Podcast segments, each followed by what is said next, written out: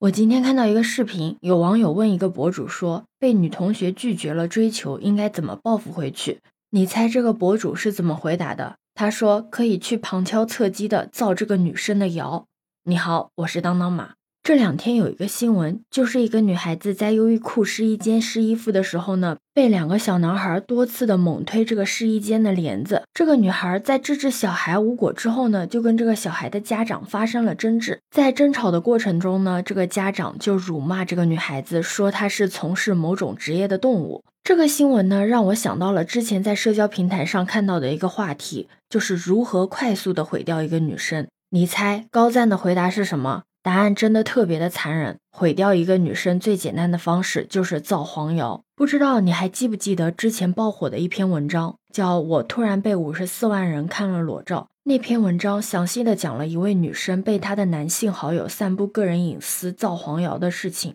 文章中的女生在取得了一定证据之后，就选择了去报警。当地的警方呢，也就此事已经立案调查了。而像这些女生一样被有心人恶意重伤的女性，真的不在少数。之前我还在某音刷到过一个视频，就是一个陌生男子拍下了三个女孩和一个中年男子喝酒的照片，并且他把这个照片发布到网上，各种暗示他们之间有什么不正当的关系。你知道最后的结果是什么吗？照片里面的一个女孩子回应道：“照片中的这个男子是她的亲生父亲。”这个发照片的人只用了一张照片和没有任何根据的几句话，就对一个花季少女以性工作者的身份进行污名化，更别提评论区里面那些不堪入目的言论了。这真的是造谣一张嘴，辟谣跑断腿，而有时候跑断腿都不一定能完全的辟谣。这样的事情还有很多，像什么女孩跟外公拍写真，结果被造谣成富豪娶少妻；订婚照中的女孩呢，被说成是八号技师；还有那个取快递的女孩被编造成出轨快递小哥。所有的这些被造黄谣的女性，她们的身心和精神都受到了不同程度的伤害。她们明明什么都没有做，只是因为拒绝了追求，长得漂亮就要被这些侮辱性的词汇所淹没。但网络并非是法外之地，马甲也不是隐藏造谣者的屏障。在网络上，你的一言一行都会被记录、被留存，所有的造谣者都要为自己的言行付出代价。因为造黄谣已经触犯了法律的红线，它是违法的一个行为。造黄谣最直接的违法性在于对被害人名誉权的侵犯。作为民法典赋予公民的人格权，法律是明确禁止了虚构他人事实、破坏他人名誉的不道德行为。另外，如果造谣人在造谣的过程中公开了受害人的个人信息，比如家庭住址、工作单位、姓名、联系方式等等，还侵犯了受害人的隐私权。如果造谣人盗用了受害人的照片，不管这个照片是不是受害人自己公开于网络的，都属于侵犯受害人的肖像权行为。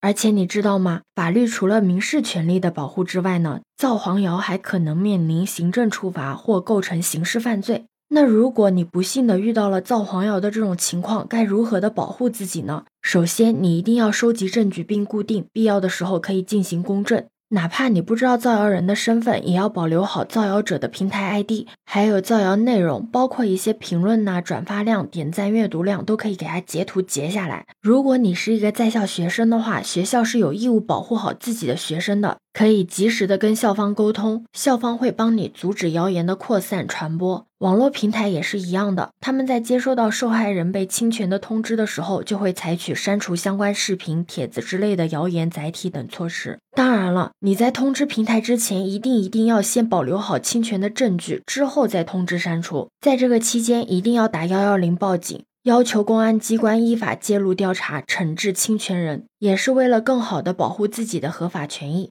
因为造黄谣不仅仅是民事违法行为，情节严重的还构成刑事犯罪，所以受害人在维权的时候有两条不同的诉讼道路。受害人呢可以搜集固定证据，向人民法院提起人格权侵权诉讼，要求侵权人承担停止侵害、消除影响、赔礼道歉、赔偿损失的民事责任。对于情节严重、涉嫌刑事犯罪的造谣行为，受害人可以在报警之后呢。要求公安机关追究造谣者的刑事责任。当公安机关不予受理时，还可以向人民法院提起刑事自诉，要求依法追究造谣者侮辱、诽谤罪等相关的刑事责任。而且，因为网络诽谤常常会出现一个匿名诽谤的情况嘛，所以如果你在调查取证的平台呢拒绝配合你的时候，你是可以起诉平台的，要求平台呢去披露这个造谣者的真实身份，然后你将这个造谣者追加为共同的被告。其实，在散播谣言的那一刻，造谣者的心中他究竟到底是在想什么，我们是不会知道的。但他的行为已经触犯到了法律的红线，理应受到法律的制裁。最后，我希望会有更多的人在面对一个女性诋毁的言论的时候，不要盲目的加入一场道德审判的狂欢，而是要更加的审慎的思考真实性。因为你永远无法想象，有些人真的会为了自己的一己私欲，或者说逞口舌之快吧，会说出一些什么让人匪夷所思的话。还是那句话，无论是谁，都要为自己的言行付出相应的代价。对此，你有什么看法呢？可以把你的想法留在评论区哦。如果你喜欢我的话，也可以在我们常用的绿色软件搜索“当当马六幺六”，就可以找到我哦。欢迎你的订阅、点赞、收藏、关注。这里是走马，我是当当马，拜拜。